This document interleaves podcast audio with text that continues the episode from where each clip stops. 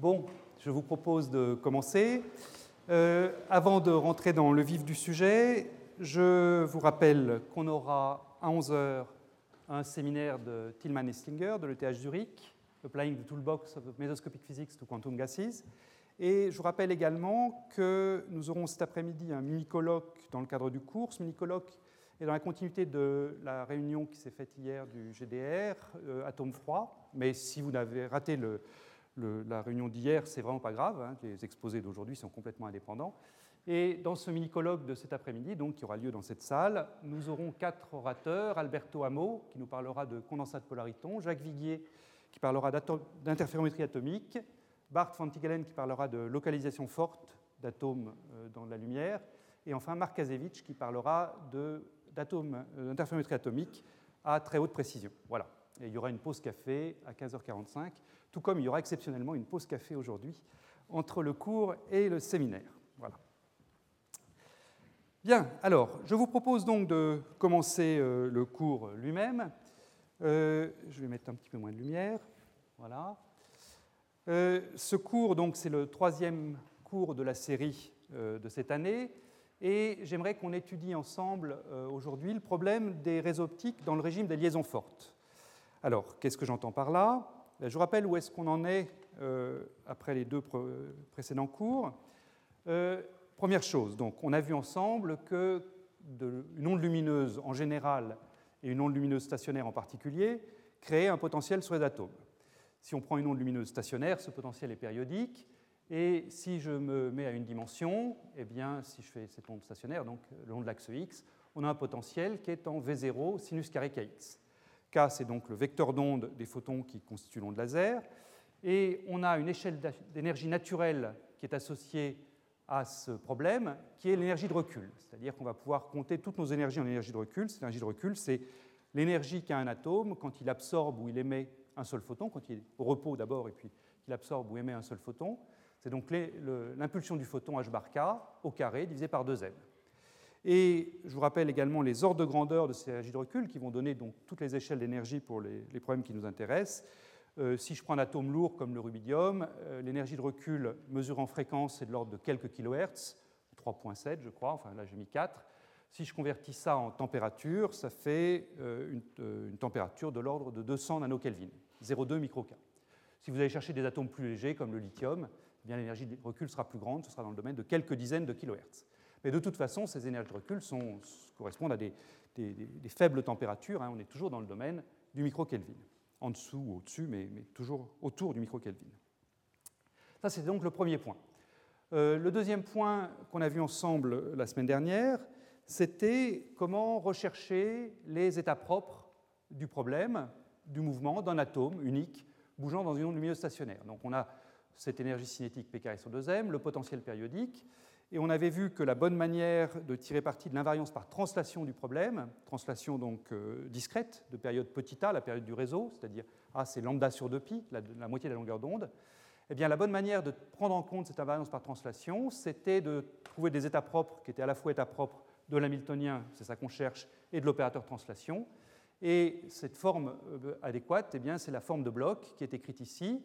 C'est euh, une forme qui, euh, consiste à prendre la multiplication de puissance iqx, qui est la structure donc d'une onde plane, fois u indice nq de x, où la fonction u est une fonction périodique sur le réseau.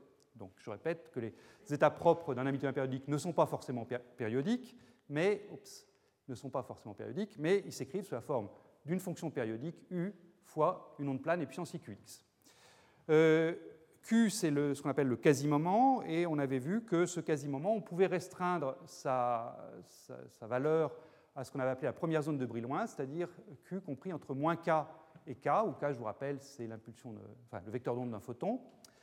Euh, et ensuite, quand on résolvait donc le problème aux valeurs propres pour l'hamiltonien, eh bien, on trouvait des énergies qui dépendaient à la fois du nombre discret petit n qui était ce qu'on avait appelé l'indice de bande, et du nombre continu petit q, qui était compris donc entre moins k et k. Et euh, je vous avais donné pas mal d'exemples de ces, de ces, spectres en énergie. Euh, ici, j'en ai rappelé un, c'est quand donc le professeur du potentiel V0 ici vaut 8 énergies de recul. Hein. encore une fois, l'énergie de recul, c'est l'échelle d'énergie pour le problème. Et ici, vous avez donc représenté quelque chose comme 1, 2, 3, 4, 5 bandes avec une bande fondamentale ici qui varie assez peu avec Q, et puis des bandes supérieures qui varient un peu plus. Voilà. Qu'est-ce qu'on va faire aujourd'hui? Eh bien aujourd'hui, on va chercher à simplifier le problème. Euh, et une bonne manière de simplifier le problème, c'est d'introduire une nouvelle base de fonctions, euh, qui est bien adaptée également, tout comme la, base des, fonctions de bloc, bien adaptée à décrire le mouvement des atomes dans le réseau optique. Et pour essayer de motiver un petit peu euh, cette nouvelle base de fonctions, je voudrais vous rappeler ce qu'on fait pour une particule libre. Donc une particule pour laquelle il n'y a pas de potentiel V de x. À ce moment-là, bah, vous savez que les états propres de Hamiltonien, ce sont les ondes planes. Euh, donc ce qu'on peut noter avec le ket P, ou si vous préférez, en représentation euh, position et puissance IXP sur H bar. Et il y a également d'autres états intéressants qui sont les états localisés, X, c'est-à-dire les états propres de l'opérateur position. Les ondes planes sont les états propres de l'opérateur impulsion, les états localisés X sont les états propres de l'opérateur position.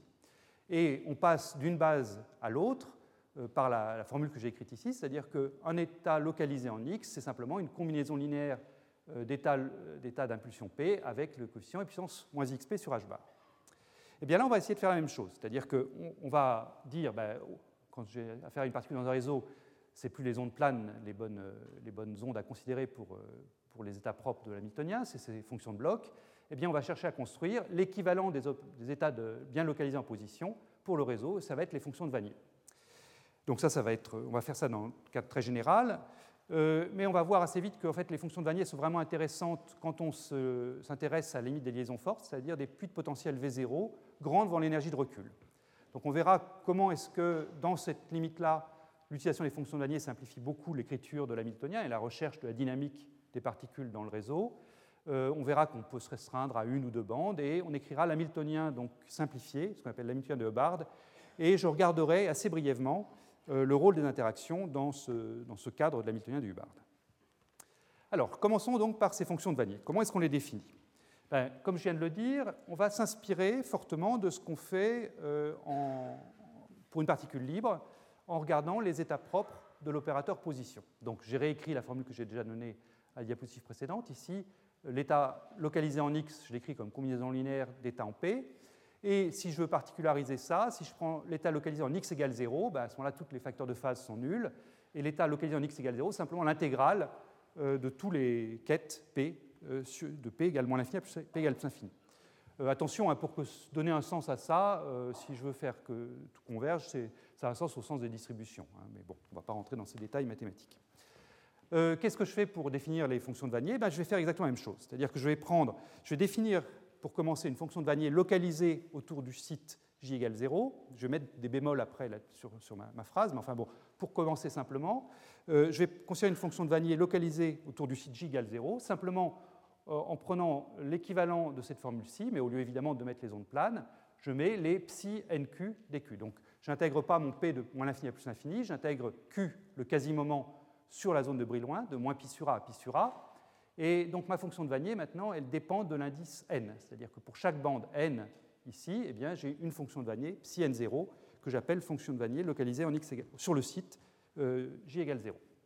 Et puis, je peux en fait définir une fonction de Vanier sur n'importe quel site. Ça va simplement être la, généralisation de cette formule-ci. Donc voilà la fonction de Vanier localisée sur un site j quelconque, que je note donc wn, toujours l'indice de bande qui lui est le même qu'ici, mais simplement je suis passé du site j égale 0 au site j quelconque, en mettant ici un facteur de phase, l'équivalent, si vous voulez, de moins xp sur h bar, qui est puissance moins i, j l'indice du site, petit a la période du réseau, et q donc mon vecteur de bloc. Il y a un coefficient de normalisation qui vient se mettre devant tout ça, qui est racine de a sur 2pi, euh, que, j'ai mis dans les notes. Alors, une première propriété euh, qui est immédiate, hein, vous pouvez la démontrer simplement en utilisant la, la structure des, ondes de bloc, c'est que si je vous donne Wn indice 0 de x, c'est-à-dire la fonction de Vanier que j'appelle localisée sur le site g égale 0, eh bien, la fonction Wnj de x se déduit simplement de Wn0 par une translation de j site, c'est-à-dire que Wnj au point euh, x, c'est simplement Wn site 0 au point x moins ja. Donc, euh, une fois que j'ai Wn0, j'ai tous les Wnj par une simple translation de période du réseau. Alors, je voudrais tout de suite indiquer euh, une difficulté a priori sur la définition de ces fonctions de Vanier, c'est que en fait, cette définition est assez arbitraire. Euh, quand j'écris ma fonction de Vanier centrée sur le site 0 comme simplement une intégrale sur tous les quasi-moments Q de mes ondes de bloc, eh bien, je peux changer complètement le résultat en changeant la phase des ondes de bloc. L'onde de bloc, tout ce que je lui demande à ce stade, c'est d'être un état propre de Hamiltonien, donc même si la valeur propre est non dégénérée, j'ai un arbitraire de phase à mettre devant le psi nq. Hein. Si psi nq est état propre, eh bien, la puissance i n de q est également état propre. C'est absolument indolore au niveau des états propres de mettre un, facteur de phase, mais en revanche, évidemment, si je mets ici un θn qui dépend de q, ça va changer le résultat de mon intégrale. Donc, euh, a priori, il y, a, beaucoup de fonctions de Vanier qui peuvent, que je peux trouver si je m'amuse à jouer avec les θn de q. Alors, il y a néanmoins des théorèmes qui permettent de nous guider pour choisir la bonne phase à mettre euh, devant le, le, le, psi nq ici. Euh, en particulier, il y a un résultat obtenu par Walter Kohn dans les années 60, enfin 1959, euh, sur le, que je vais utiliser. C'est un résultat 1D, hein, donc euh, à 2 et 3D, c'est plus subtil. Je donne des références dans, le, dans, les notes de cours sur les gens qui sont posés justement des, questions à 2 et 3D. Et le résultat de Walter Kohn à 1D, le voilà. Si vous prenez un potentiel V de x pair, donc V de x égale V de, moins, x si les bandes d'énergie sont disjointes, alors il y a un choix unique de phase si on veut satisfaire ces trois propriétés à la fois. Première propriété, on veut des fonctions de Vanier réelles, et c'est effectivement ce qu'on va supposer dans la suite. Euh, si on veut que la fonction de Vanier euh, ait une parité qui respecte à peu près celle du potentiel, c'est-à-dire qu'elle va être soit paire, soit impaire, pas forcément vis-à-vis de x égale 0, ça peut être vis-à-vis de x égale a sur 2, mais voilà, si je veux que, ait, avec le ou ici, que ça soit vérifié. Et enfin, si je veux que cette fonction de Vanier décroisse exponentiellement vite à l'infini. Et ça, c'est important parce que vous allez le voir, l'intérêt des fonctions de Vanier, c'est donc qu'elles sont localisées au voisinage d'un site du réseau mais on ne veut pas qu'elles aient de trop longues ailes. Si elles ont des très grandes ailes, elles perdent de leur intérêt d'être centrées sur un site donné. Donc, euh, si on veut que la fonction de Vanier soit non seulement centrée sur un site donné, mais également qu'elle décroisse vite euh, sur les autres sites euh, du réseau, eh bien, donc exponentiellement vite si possible, eh bien, il y a un choix unique de phase. Donc l'arbitraire qu'on voit ici, en fait, il se lève si on cherche à satisfaire toutes les conditions émises par Walter Kohn, au moins pour ces potentiels 1D et pair. Alors, supposons qu'on soit donc dans ce cas-là, euh, qu'on ait, réussi à prendre le bon choix de phase. Euh, je voudrais énoncer tout de suite trois propriétés des fonctions de Vanier qui vont revenir euh, très fréquemment dans, toute la suite du cours. Donc, j'ai rappelé ici en haut la définition, hein, c'est ce que vous avez déjà vu. Première propriété, donc celle-là j'ai déjà énoncé, c'est la translation. si je connais la fonction de Vanier sur le site j égale 0 pour la bande n, alors je connais la fonction de Vanier pour cette même bande n sur tous les autres sites puisque je la déduis par translation de j, fois la longueur petit a. Donc ça, j'ai déjà dit, c'est donc commode. On pourra parler de la fonction de Vannier associée à la bande n. Sous-entendu, ce sera celle centrée en j, en j égale 0. Mais en fait, il y en a, autant qu'il y en a de sites, mais euh, elles sont toutes équivalentes. Deuxième propriété importante, c'est la notion d'inversion. Euh, c'est-à-dire que si maintenant je connais la fonction de Vanier qui est associée à la bande n, je peux reconstruire toutes les fonctions de bloc, associé à cette bande. C'est-à-dire, euh, je me suis donné W de N0, je peux construire tous les psi NQ pour Q dans la zone de Brillouin entre moins pi sur A et pi sur A. Et la formule est écrite ici. Je ne la démontre pas, hein, mais les démonstrations sont faites dans, les notes. C'est des démonstrations, bon, il faut écrire des relations de fermeture. Je vais en faire quelques-unes au tableau dans un instant, mais bon, je ne vais pas toutes les faire, sinon ça devient un peu lassant. Euh, donc voilà à quoi ça ressemble. Hein. Vous prenez la fonction de Vanier sur le site n, euh, pardon, de la bande n sur le site 0, vous la translatez de, J, donc ça en fait c'est WNJ de X, vous multipliez par la puissance IJ à Q, où Q est l'indice euh, l'indice de bloc ici, vous sommez sur tous les sites du réseau, donc de J égale moins l'infini plus l'infini, et vous reconstruisez comme ça la fonction de bloc de départ, enfin une fonction de bloc de départ pour un indice Q. Donc euh, on peut, euh, connaissant les fonctions de bloc, trouver la fonction de Vanier, et on peut, connaissant les fonctions de Vanier, trouver les fonctions de bloc. Et on peut formaliser tout ça en marquant que avec le coefficient de normalisation que je vous ai donné tout à l'heure, en fait, ces fonctions de Vanier forment une base orthonormale. C'est-à-dire que si je prends une fonction de Vanier WNJ de x, elle est, réelle, hein, donc je ne mets pas d'étoile là, une fonction de Vanier WN'J' de x, eh bien, si j'intègre ça sur x de moins l'infini à plus l'infini, euh, j'obtiens d'une part un delta de nn', c'est-à-dire que deux fonctions de Vanier correspondant à des bandes différentes sont orthogonales. Ça, je vais revenir dessus, c'est presque évident. Et j'ai un delta de JJ', c'est-à-dire que deux fonctions de Vanier centrées sur deux sites différents sont orthogonales, et ça c'est beaucoup moins évident. Alors, l'orthogonalité interbande, le delta n je dis qu'il est, évident, euh, oui, puisque la fonction de Vanier de la bande n, elle est formée à partir des états de bloc de cette même bande n. Les états de bloc sont des états propres de Hamiltonien. Donc si je prends un état de bloc de la bande n et un état de bloc de la bande n', si n' est différent de n, comme ce sont deux états propres de Hamiltonien, ils sont forcément orthogonaux.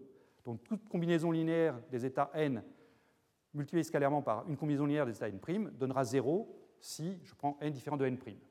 Donc cette première orthogonalité-là est immédiate.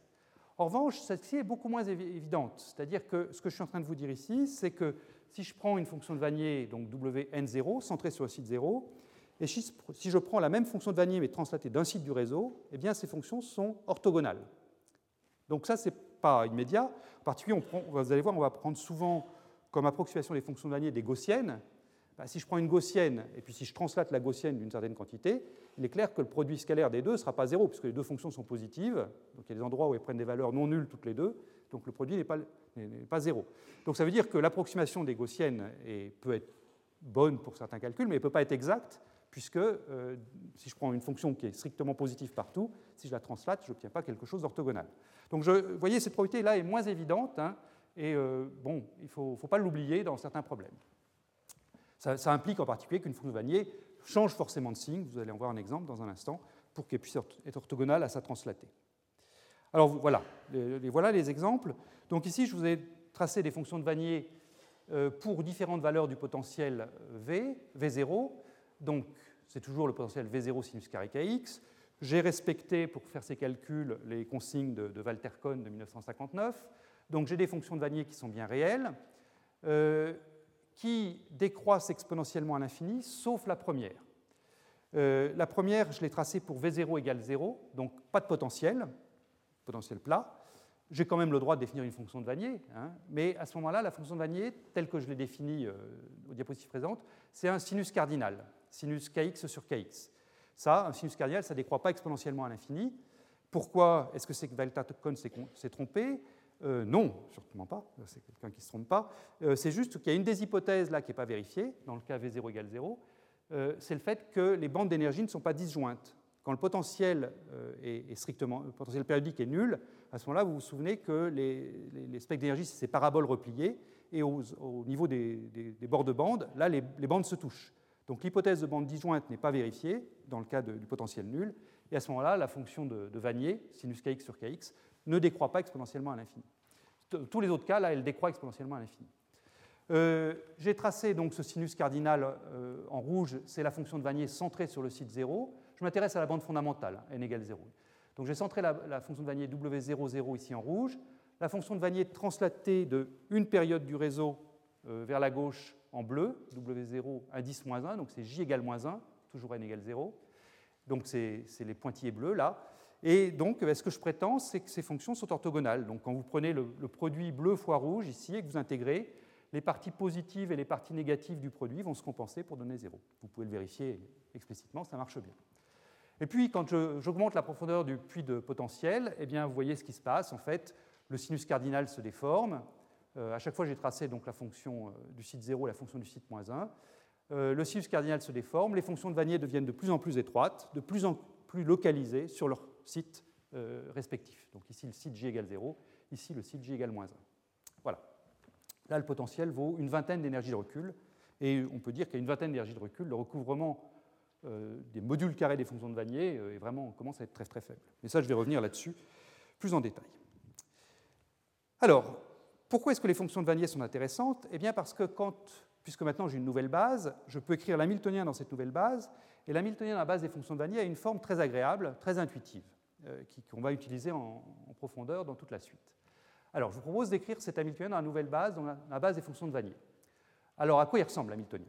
Bon, Déjà, l'hamiltonien, on le connaît dans la base des fonctions de bloc, puisque par définition, les fonctions de bloc sont état propre de cet hamiltonien. Donc, l'hamiltonien dans la base des fonctions de bloc, simplement une somme discrète sur les énergies n, une somme continue sur le quasi-moment pris à l'intérieur de la zone de Brillouin, fois l'énergie associée à l'onde de bloc, et puis ici le projecteur sur, sur l'onde de bloc NQ, donc le quai de bras psi NQ, psi NQ.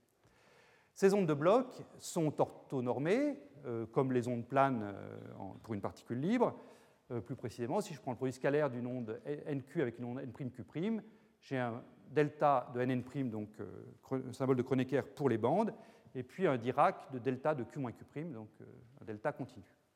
Donc la question que à laquelle j'aimerais répondre maintenant, et on va le faire au tableau, c'est comment écrire ce même Hamiltonien ici dans la base des fonctions de Vanier. Sachant que donc tout ce qu'il s'agit de faire, c'est un changement de base, un changement de base avec ce changement de base donné par la définition de tout à l'heure, c'est-à-dire fonction de Vanier centrée sur le site J, c'est cette combinaison linéaire de euh, d'ondes de blocs psi nq avec le coefficient puissance moins i j à q. Donc si vous préférez, c'est un changement de base avec les, éléments de matrice du changement de base qui sont le produit scalaire d'un psi nq avec un wnj. Si, si je prenais n différent de n', ça donnerait 0, donc, mais si je prends n, n' égale n, donc le même n à gauche et à droite, c'est simplement ce coefficient de normalisation racine de a sur 2pi fois ce puissance moins ij à q. Voilà, donc je vous propose de chercher maintenant à écrire cet Hamiltonien dans la base des fonctions de Vanier. Alors pour ça, je vais mettre un peu de lumière. Et donc je vais faire ça au tableau pour euh, aller que ce soit bien clair et comme ça je pourrai garder les formules. Donc Hamiltonien dans la base de Vanille. Donc, ce que je vais faire, c'est que je vais utiliser le fait que mes fonctions de Vanier sont orthonormées. Donc, je vais utiliser le fait que les fonctions de Vanier me fournissent une décomposition de l'identité, une relation de fermeture, si vous voulez. Donc l'opérateur identité, c'est la somme sur n et la somme sur j des WNJ, WNJ.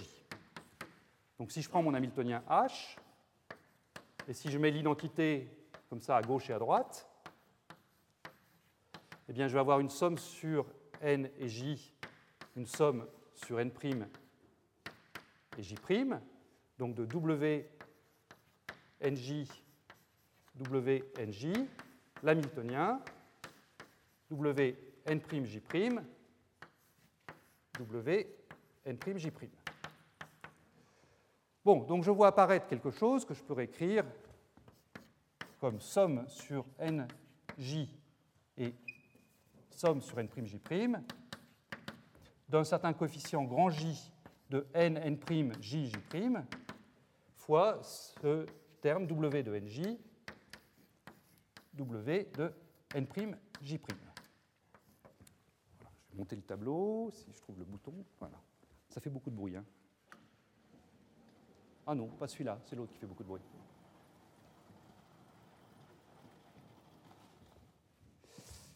Alors,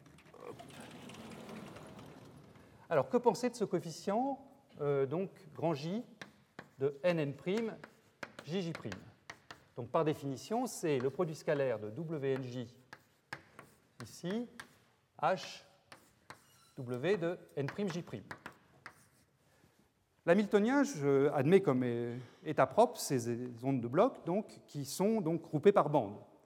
Donc si je prends un W de N'J' ici, donc qui va être formé avec des ondes de blocs de la bande N', je fais agir l'hamiltonien dessus, je vais retomber sur des états de la bande N', hein, puisque si vous voulez, le sous-espace associé à la bande N' est stable par action de l'hamiltonien. Et quand je vais prendre ensuite le produit scalaire avec un W de NJ, si n n'est pas égal à n', ça va forcément me donner 0, puisque je prends le, produit, le produit, scalaire entre deux, deux états qui n'appartiennent pas à la même bande. Donc là, je peux tout de suite dire que j'ai une première chose qui sort, qui est un delta de nn'. Ensuite, euh, quel est le, lien vis-à-vis -vis des J? Donc vous vous rappelez que l'hamiltonien est périodique de période A.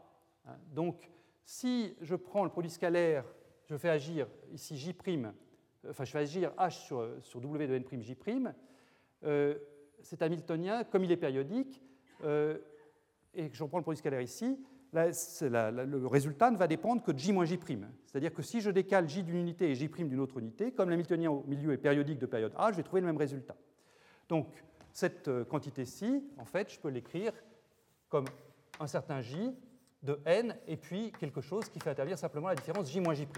J'exploite simplement le fait donc, que les fonctions de Vanier wj et wj' sont euh, translatées, de la fonction w centrée sur le site 0 de ja et de j'A, et que l'hamiltonien, lui étant périodique de, période, de période A, euh, va donner un résultat qui ne dépend que de j j'.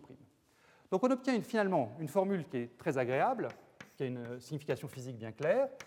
C'est une somme sur n sur J et sur J' de J de n de j moins j', W, alors c'est bien nj le premier, oui, W de n', j'. J', voilà. Donc qu'est-ce, que ça signifie Ça, bah, c'est tout simple, ça nous dit que l'hamiltonien dans cette base-là, ça fait quoi? Ça prend un atome qui est centré, qui est dans, pardon, il n'y a pas de n' là, c'est un n, excusez-moi, n, j'. Euh, je prends un atome de la bande n sur le site j', je peux le faire sauter en restant dans la même bande sur le site j, avec une amplitude de probabilité qui est donnée par cet élément de matrice ici, qui dépend donc que de la différence j moins j' et qui est associée à la bande n. Et ça, bon, je somme sur tous les sites j et j' du réseau, et je somme sur toutes les bandes. Voilà, donc ça c'est une structure qui est très simple. Maintenant, qu'est-ce qui se cache derrière ce coefficient jn de j moins j' euh, Ce coefficient jn de j moins j', on peut le relier aux énergies des bandes. Alors c'est ça que j'aimerais faire maintenant, je vérifie que j'ai rien oublié de vous dire avant. Euh, oui, c'est bien ça. Donc que vaut le coefficient, disons, jn de j? Je vais ça un petit peu. Donc jn de j, je, le répète, je répète sa valeur, ça va être le produit scalaire de w de nj, l'hamiltonien h, w de n0. J'ai pris j' égale 0 et puis donc euh, j donné. Et là, je vais encore utiliser une relation de fermeture que je vais injecter ici et puis là, de part et d'autre de l'hamiltonien. Et cette fois-ci, ce sera la relation de fermeture sur les ondes de bloc. Donc c'est une somme sur les n, une intégrale sur les q, de moins pi sur a à pi sur a, donc de psi nq, psi nq. Donc quand j'injecte ça, qu'est-ce que je trouve? Eh bien, je veux obtenir donc une double intégrale, enfin une double somme. Oui, enfin la somme sur n, je vais peut-être la laisser tomber parce que vous voyez tout de suite ce qui va se passer pour la somme sur n. Hein. Ici, j'ai une somme sur n, je peux mettre n' pour bien distinguer de ce n-là, donc je mets une somme sur n'. Quand je vais prendre le produit scalaire psi n' q avec wnj, si n est différent de n', ça va encore me donner 0, donc je, je, peux tout de suite laisser tomber la somme sur n'. En revanche, ce qui va me rester, c'est une somme sur dq, une somme sur dq', donc une double somme, enfin une double intégrale, euh, de W de NJ psi NQ, psi NQ, l'hamiltonien psi NQ', et puis le produit scalaire psi NQ', W de N0. Et maintenant, je connais tout. Le produit scalaire de W de NJ avec psi NQ, c'est ma matrice de changement de base qui doit être écrite ici. Voilà. Euh, donc ça, ça vaut a sur 2pi racine. Et puis euh, là, elle est écrite euh, psi fois w. J'ai besoin de w fois psi, donc il faut que je prenne le complexe conjugué. Donc j'ai une puissance i, j, a, q qui va sortir ici. Euh, bon, je peux faire tout de suite lui dans la foulée. là, c'est w de n0, donc c'est j égale 0. Donc là, j'ai simplement un a sur racine de 2pi, racine de a sur 2pi qui sort. Et puis le terme du milieu, c'est l'élément de matrice de l'hamiltonien entre deux états propres de ces hamiltoniens. Ben, ça, je sais ce que c'est, simplement E n de Q avec un delta de Q moins Q', qui est l'orthogonalité des, états de bloc. Voilà, donc j'en arrive au résultat qui m'intéresse. je vais monter le tableau précédent tout en haut. Qui est une formule importante, hein, qui est une formule qui reviendra souvent voilà, c'est que mes coefficients JNJ, donc ce qui décrit l'amplitude du saut de l'état de Vanier centré sur, J, sur 0 à l'état de Vanier centré sur J, c'est 2 fois racine de A sur 2pi, donc A, sur 2pi. J'avais une intégrale sur Q et sur Q', mais j'ai un delta de Q moins Q', donc j'ai une intégrale sur Q. Je vous rappelle les bornes, c'est moins pi sur A à pi sur A, c'est sur la zone de Brillouin. Et puis j'ai donc ce puissance i j a q en de q. Je vérifie que je n'ai pas fait de faute de signe quand même. Oui, c'est ça. Donc comment comprendre ça? Eh bien, ça, ça ressemble complètement à la définition d'un coefficient de Fourier.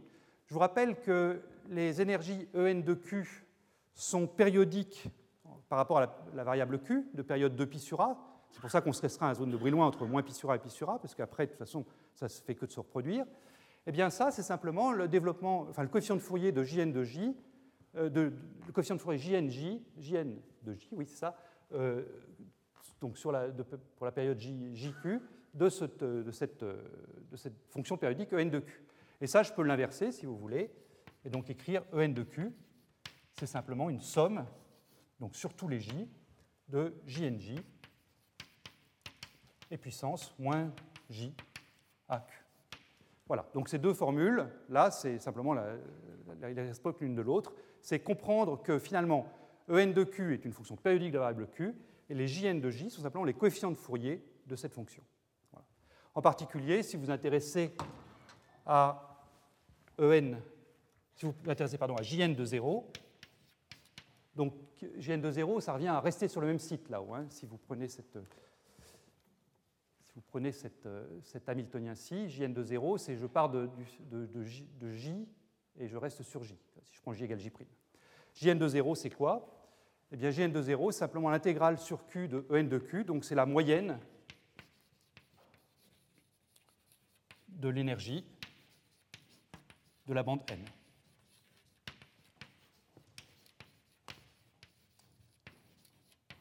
Voilà, qui est un résultat qu'on aura l'occasion d'utiliser aussi. Voilà, donc ça, c'est tous les résultats dont je vais avoir besoin. Je ne sais pas si c'est bien lisible, je peux essayer de monter un peu plus. Voilà. C'est tous les résultats dont je vais avoir besoin pour la suite. Alors, ces fonctions de Vanier sont donc extrêmement agréables. Euh, je voudrais quand même vous mettre en garde sur le fait que parfois elles ont des côtés non intuitifs. Euh, et en particulier, c'est le cas quand on regarde un problème multidimensionnel et qu'on le regarde euh, sans, trop réfléchir. Euh, si je vous prends un problème à deux dimensions, par exemple, un sinus carré x selon x, sinus carré y selon l'autre direction. Le potentiel, c'est la somme de deux potentiels, un selon x, un selon y, donc c'est un problème séparable. Je peux traiter séparément les variables x et y, et les, états propres, eh bien, j'obtiens en multipliant les états propres pour le mouvement selon x fois les états propres sur le mouvement selon y. Donc j'ai des fonctions de bloc qui sont en fonction d'un vecteur petit n, nx, ny, ça c'est pour la bande, et d'un vecteur petit q, qx puis qy, c'est pour le quasi-moment. Les fonctions de Vanier, ben, même, euh, même, même, traitement. J'ai des fonctions de Vanier qui font dépendre de petit n vecteur et de petit j vecteur. j vecteur, simplement jx, jy, qui me repère un site de ce réseau carré, là, ici. Donc c'est le produit d'une fonction de Vanier wnx, jx, wny, jy. Et quand je vais faire la version 2, bidimensionnelle de ce que j'ai fait au tableau ici, eh bien, je vais voir apparaître des éléments de matrice de l'Hamiltonien entre deux fonctions de Vanier appartenant à la même bande, pour pas que se trouve zéro, une centrée sur le site J', l'autre centrée sur le site J. Et ça, euh, l'interprétation physique que j'ai donnée ici, c'est que ça me décrira l'amplitude de saut du site J vers le site J'. Alors, à quoi ça va ressembler ce que je vais obtenir quand je vais calculer ça? Eh bien, Je vais remplacer l'Hamiltonien par l'Hamiltonien selon x plus l'Hamiltonien selon y. Donc euh, les deux se traitent exactement de la même façon. Regardons par exemple l'Hamiltonien selon x. Donc quand je vais regarder l'Hamiltonien selon x, je dois donc prendre l'élément de matrice de WNJ HX WNJ'. WNJ se factorise en une fonction en x et une fonction en y. L'Hamiltonien HX ne porte que sur la variable x, donc je me retrouve avec une intégrale qui fait intervenir WNXJX, l'Hamiltonien HX, WNXJ', et puis un delta de JY, J'y, puisque là, j'ai rien à prendre en sandwich entre mes deux fonctions de Vanier, euh, W vis-à-vis de Y. Ici, j'ai rien à prendre en sandwich si je me limite à HX. Donc, comme elles sont orthonormées, euh, ici, je dois prendre le même J à gauche et à droite, donc delta de JY, J'y. Donc, j'obtiens quelque chose qui me décrit ici des sauts le long de l'axe X. C'est-à-dire que ça, cet élément de matrice-là, qui est un delta de JY, J'y, ça me décrit ces sauts le long de l'axe X. Je ne change pas l'indice Y, et je peux changer de manière arbitraire le saut le long de l'axe X, euh, l'amplitude étant donnée par ce coefficient J qu'on a calculé ensemble. Si je fais la même chose pour JY, ce que je vais obtenir, ça va être des sauts le long de l'axe Y. Mais vous voyez que dans ce formalisme, je ne vois pas du tout apparaître des sauts sur la diagonale. Hein. Euh, ce n'est pas que ces sauts sur la diagonale sont impossibles, en fait ils se produisent, mais ils se produisent simplement comme des processus à deuxième ordre où je saute une fois selon x et une fois selon y. Mais il ne faut pas les mettre dans l'hamiltonien il, résulte simplement de combinaisons de sauts selon x et selon y. Donc euh, ça, je dirais, à première vue, ce n'est pas intuitif. On, aurait pu s'attendre à ce que, quand on déroule les calculs, on tombe sur à la fois des, sauts selon x, des sauts selon y, et puis des sauts euh, selon toutes les directions. Non, euh, si mon Hamiltonien est séparable comme ça, J'ai simplement des sauts selon une direction et des sauts selon l'autre dans l'hamiltonien. Et ensuite, eh ben, quand je développe à un ordre suffisant, tout se débrouille pour que les, sauts d'un site donné à un autre site se produisent. Mais ils ne sont pas directement mis dans l'hamiltonien. Et quand on réfléchit un peu plus, on se dit que c'est tout à fait normal. Mais ce n'était pas immédiat a priori. Donc, méfiez-vous quand même si vous utilisez des fonctions de Vanier. Ce n'est pas aussi simple que ça en a l'air. Il euh, ne faut pas tout faire confiance à son intuition première. Bon, euh, maintenant que j'ai défini les fonctions de Vanier, je voudrais passer à un cas particulier, là où elles sont vraiment intéressantes, c'est le cas d'un potentiel fortement modulé. Donc, j'ai euh, remis ici un dessin que j'avais montré euh, la semaine dernière, je crois, qui était l'évolution des bandes euh, d'énergie quand on augmentait la profondeur du puits de potentiel dans le cas d'un potentiel sinusoïdal. Donc, ici, potentiel nul, ici, potentiel très profond, 20 ER. Et on avait remarqué ensemble que quand on augmente la profondeur du puits de potentiel, eh bien, on obtient des bandes d'énergie de plus en plus plates, au moins pour les, bandes basses. Euh, et il y a quelque chose qui ne passe pas à la projection, mais euh, normalement c'est bien fait sur les notes. il, y a, normalement un rectangle gris ici, qui est un rectangle qui est censé représenter la, profondeur du puits de potentiel que j'ai considéré. Donc là j'ai un potentiel qui vaut 20 ER. Ici les énergies sont tracées en unité de E sur ER. et donc 20 ER c'est ici. Donc ce que, le message que je voulais faire passer avec ce rectangle gris qui n'est pas très visible, euh, c'est que quand je prends des atomes qui ont des énergies de l'ordre de cette bande rouge, de cette bande verte là, eh bien, ces atomes sont des atomes qui classiquement ne pourraient pas changer de puits. Euh, c'est des atomes qui seraient confinés dans un puits de potentiel donné parce que leur énergie totale est inférieure à la hauteur de la barrière qui, je vous rappelle ici, vaut 20 ER. Euh, donc, le mouvement des particules le long de l'axe du réseau pour les bandes de basse énergie, ici, c'est un mouvement qui est dominé par l'effet tunnel. Le seul moyen pour qu'une particule change de site, euh, ce qu'on a vu dans cet Hamiltonien-là, euh, pour ces bandes d'énergie-là, c'est par effet tunnel.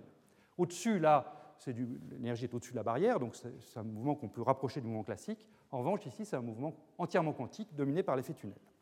Donc c'est ça qu'on va exploiter dans la suite. Alors, on dispose de quelques résultats analytiques euh, assez forts pour ce cas des, réseaux forts, des réseaux intenses. Euh, ces, résultats sont essentiellement dus au fait que si on prend un potentiel sinusoïdal, quand vous regardez l'équation valeur propre pour l'hamiltonien, eh bien, euh, cette équation a la structure d'une équation de Mathieu, la même équation que celle qui régit le mouvement des, ions dans des pièges de pôle. et cette équation de Mathieu donc, a été étudiée par M. Mathieu au XIXe siècle et puis par d'autres. Euh, et donc on dispose de beaucoup de, résultats euh, analytiques. Et j'en ai écrit ici un, qui est la largeur de la bande fondamentale. Euh, si je reviens en arrière, donc c'est la largeur de la bande rouge, là, hein, qui a l'air presque plate. Donc là, elle a la largeur du trait de crayon, mais si on regarde plus en détail, elle a une largeur qui est non nulle. Et là, voilà, cette largeur. Alors, cette largeur, elle a un préfacteur qui n'est pas forcément passionnant. Je la mesure ici en unité d'énergie de recul, hein, qui est toujours ma bonne énergie. Donc le préfacteur, on ne va pas le regarder trop. En revanche, ce qui est intéressant, c'est le terme en exponentiel. Ce que vous voyez, c'est que la largeur de cette bande ici varie exponentiellement vite avec la racine carrée de la profondeur du potentiel. Et ça, eh au cas où vous en auriez douté, ça vous montre que c'est vraiment un mouvement qui est régi par effet tunnel. Hein, quand vous voyez une, largeur ou une probabilité de transmission qui est en racine de l'énergie exponentielle de la racine de l'énergie de la barrière, c'est vraiment la signature de l'effet tunnel. Donc, on a cette largeur de la bande fondamentale, et donc ce qu'on voit, c'est que cette, largeur décroît très très vite quand la profondeur du réseau augmente. Alors j'ai tracé ici quelques, quelques numériques avec euh, en pointillé cette prédiction analytique. Donc ici j'ai tracé toujours euh, en unité V0 sur R, donc profondeur du puits de potentiel en énergie de recul, la largeur de la bande N, que j'ai appelée WN, également mesurée en énergie de recul. Donc en rouge, c'est la bande fondamentale, n égale 0. En bleu, la première bande excitée n égale 1. En vert, la bande n égale 2. Euh, c'est le même tracé à gauche et à droite, simplement à droite, je suis en coordonnées euh, semi-logarithmiques ici pour mieux voir euh, comment ça décroît. Donc ce que vous voyez, c'est que la bande fondamentale est plus étroite que la première bande excitée, elle-même plus étroite que la seconde bande, etc. Le tracé, la prédiction analytique, elle est en pointillé ici, donc elle n'est pas très bonne quand V0 est d'ordre ER, mais ça c'est normal, hein. ça c'est une c'est quelque chose d'asymptotique quand V0 est grand devant ER. Donc on ne s'attendait pas à un bon accord quand V0 est proche de R. En revanche, quand V0 devient grand devant ER, eh bien l'accord est bon et on le voit mieux sur ces coordonnées semi-log. Là, ici, vous voyez l'écart est de, quelques pourcents seulement. Je voudrais attirer votre attention sur les très faibles valeurs de, cette largeur de bande. Hein. Euh, cette, cette, largeur de bande est donc mesurée en unité d'énergie de recul. L'énergie de recul est de l'ordre de quelques kilohertz. Donc quand vous trouvez une largeur de bande qui est de 10-3 ici, énergie de recul, ça vous fait une largeur de bande qui correspond à, au Hertz à peu près. Donc si vous cherchez le temps associé à ça, qui va être le temps de passage par effet tunnel d'un site à l'autre, c'est un temps qui est de l'ordre de la seconde. Donc c'est un temps qui est extrêmement long euh, à l'échelle atomique. Et donc dès qu'on a un, réseau qui a une profondeur d'une trentaine d'énergie de recul, en gros l'effet tunnel devient quasiment négligeable sur une échelle de temps typique euh, d'expérience faite avec des atomes froids. Ça peut se passer, mais c'est vraiment, euh, il faut attendre des, secondes pour que l'effet tunnel permette de changer d'un site, de passer d'un site à un site voisin. Alors, les fonctions de Vanier donc, euh, sont intéressantes via les éléments de matrice JN euh, qu'on a définis ensemble. Donc, j'aimerais continuer dans cette limite des liaisons fortes, là, enfin des, potentiels profonds, en regardant ce que valent ces éléments de matrice JN. Donc, j'ai rappelé ici ce que vaut J'ai rappelé ici ce que vaut euh, l'élément de matrice JN. C'est écrit au tableau, hein, je, peux le, remettre juste pour pas que vous ayez de, surprise. Donc, je vous ai dit JN de J, c'est écrit ici, c'est l'élément de matrice de l'hamiltonien entre la fonction de Vanier centrée en 0 et la fonction de Vanier centrée sur le site J, pour la bande N. Donc ça, c'est exactement ça que, que j'ai remis sur cette diapositive. Euh, simplement, je l'ai écrit de manière explicite. Donc c'est le WN0 de x l'hamiltonien avec son potentiel, et puis WNJ de x. J'ai mis une étoile là, mais j'aurais pu m'en passer, puisque mes fonctions de Vanier sont réelles. Mais là, c'est pour que ça ressemble plus à un produit scalaire. Donc, à quelles conditions est-ce que cet élément de matrice-là va être non nul? Bon, déjà, s'il n'y avait pas l'hamiltonien ici, hein, si je n'avais pas mis P2 sur 2m plus V de x, j'avais simplement une constante, je trouverais toujours 0, puisque je vous rappelle, les fonctions de Vanier décalées de, la fonction de Vanier sur le site 0 et la fonction de Vanier centrée sur le site J sont orthogonales. Donc s'il n'y avait pas l'hamiltonien ici, si j'avais l'identité, je trouverais 0. Maintenant, comme j'ai l'hamiltonien, euh, évidemment, ça brise l'orthogonalité, donc je peux espérer trouver quelque chose de non nul quand je calcule cette intégrale. Mais il y a quand même une chose à laquelle je ne peux pas échapper, c'est que si je veux que cette intégrale me donne un résultat significatif, eh bien, il faut évidemment que la fonction wn du site 0 et la fonction wn du site j euh, prennent des valeurs significatives en un même point. Euh, si euh, elles sont de support disjoint, bah, je ne vais jamais y arriver, évidemment. Je ne pourrai pas trouver quelque chose de non nul euh, dans cette intégrale. Donc il faut, pour trouver quelque chose de non nul, qu'il y ait un recouvrement spatial entre disons, le module de la fonction wn0 de x et le module de wnj. Et ça, bah, ça va être d'autant plus d'autant moins probable, enfin le recouvrement sera d'autant plus faible que je prendrai un potentiel profond, parce qu'on a vu tout à l'heure que les fonctions de Vanier se localisaient. Je l'ai redessiné ici. Euh, des fonctions de Vanier. Je vous rappelle que quand, euh, celle-là vous l'avez déjà vu, hein, c'est juste pour rappel, quand j'augmente la profondeur du, réseau, mes fonctions de Vanier sont de plus en plus localisées au voisinage de, leur site. Hein. et là, par exemple, bah, le recouvrement entre la fonction rouge et la fonction bleue est très faible. Donc, euh, même si j'oublie qu'elle serait orthogonale sans, mettre l'hamiltonien, il y a peu de chances que cette intégrale-ci donne quelque chose de significatif, puisqu'il n'y a pas beaucoup d'endroits où elles prennent toutes les deux des valeurs différente de 0. Alors, si on essaie d'être un petit peu plus quantitatif, qu'est-ce qu'on trouve? Donc voilà ici le résultat pour les coefficients, donc euh, euh Jn de J, donc n c'est l'indice de bande, j'ai pris en fait la bande fondamentale, donc j'ai pris n égale 0 ici, donc c'est le coefficient de saut d'un site à l'autre, J0, saut de combien? Ben, Saut de petit j, euh, donc de j voisin, euh, donc je vais prendre j égale 1, c'est le saut de, jusqu'à un proche voisin, j égale 2, ici, et puis j égale 3, là. Donc ça, c'est sauter de trois voisins. Alors qu'est-ce qu'on voit là? Ben, On voit déjà que c'est toujours l'amplitude de probabilité pour sauter vers son proche voisin est toujours plus grande que pour sauter deux sites à la fois, qui est elle-même plus grande que pour sauter trois sites à la fois. Donc ça, ce n'est pas une surprise. On voit que quand j'augmente V0, ces amplitudes décroissent toutes. Ça, c'est simplement ce que je vous disais à l'instant, c'est que les fonctions de Vanier deviennent de plus en plus resserrées, donc le recouvrement est de plus en plus faible, donc les, J0 de J diminuent. Ils sont mesurés en unité d'énergie de recul, hein, toujours, toujours en unité. Et une autre chose qui n'est pas évidente sur ce graphe-là, mais qui va l'être plus sur le graphe qui va, qui va, arriver dans un instant, c'est que le, J0 de J, de J égale 1, ici, le saut de 1 voisin, décroît quand même moins vite que le saut de deux voisins, qui décroît lui-même moins vite que le saut à trois voisins. Donc, euh, ça, vous allez le voir mieux là-dessus. Ici, j'ai tracé le rapport entre le saut à deux voisins ou à trois voisins divisé par le saut à un voisin. Donc, c'est J0 de J pour J égale 2 ou 3 divisé par J0 de 1. Donc, euh, quand je me mets à euh, V0 égale 0, par exemple, là où j'ai mes sinus cardinaux pour les fonctions de Vanier, eh bien là, le, rapport entre le saut à un voisin et le saut à deux voisins est de 1 quart à peu près. En revanche, ce saut devient inférieur au pourcent dès que mon potentiel est supérieur à 10 ER. Donc, en bonne approximation, je peux dire que si je prends un potentiel supérieur à 10 énergies de recul, à ce moment-là, je peux me limiter au saut entre proches voisins. C'est-à-dire que dans l'hamiltonien que j'ai écrit là-haut, hein, je le remets encore une fois, dans l'hamiltonien que j'ai écrit là, ici, les sauts à deux voisins sont, leur coefficient est simplement 1% du saut à un voisin. Donc euh, je peux le négliger. Et c'est ce qu'on va faire dans la suite. Voilà, donc euh, euh, j'appellerai réseau fort quelque chose où V0 est supérieur à 10 ou 15 énergies de recul. Et là, à ce moment-là, c'est une bonne approximation de se limiter au saut du site J, au site J plus 1 ou au site J moins 1. Alors, un autre élément pour, ces potentiels très profonds, euh, c'est quelque chose que j'avais déjà eu l'occasion de dire euh, dans, le tout premier cours quand j'avais étudié la différence entre réseau désaccordé sur le bleu et réseau désaccordé sur le rouge. C'est cette limite où je traite de manière euh, linéaire la force au voisinage du minimum de potentiel. Donc je, remplace le potentiel sinusoïdal sinus kx par son approximation parabolique au fond du puits. Euh, qu'est-ce qu'on trouve à ce moment-là euh, comme, spectre en énergie? Eh bien, euh, si je remplace donc sinus kx par k de x2 au voisinage de x égale 0, ici, au voisinage du minimum, bien, j'ai donc affaire à un oscillateur harmonique.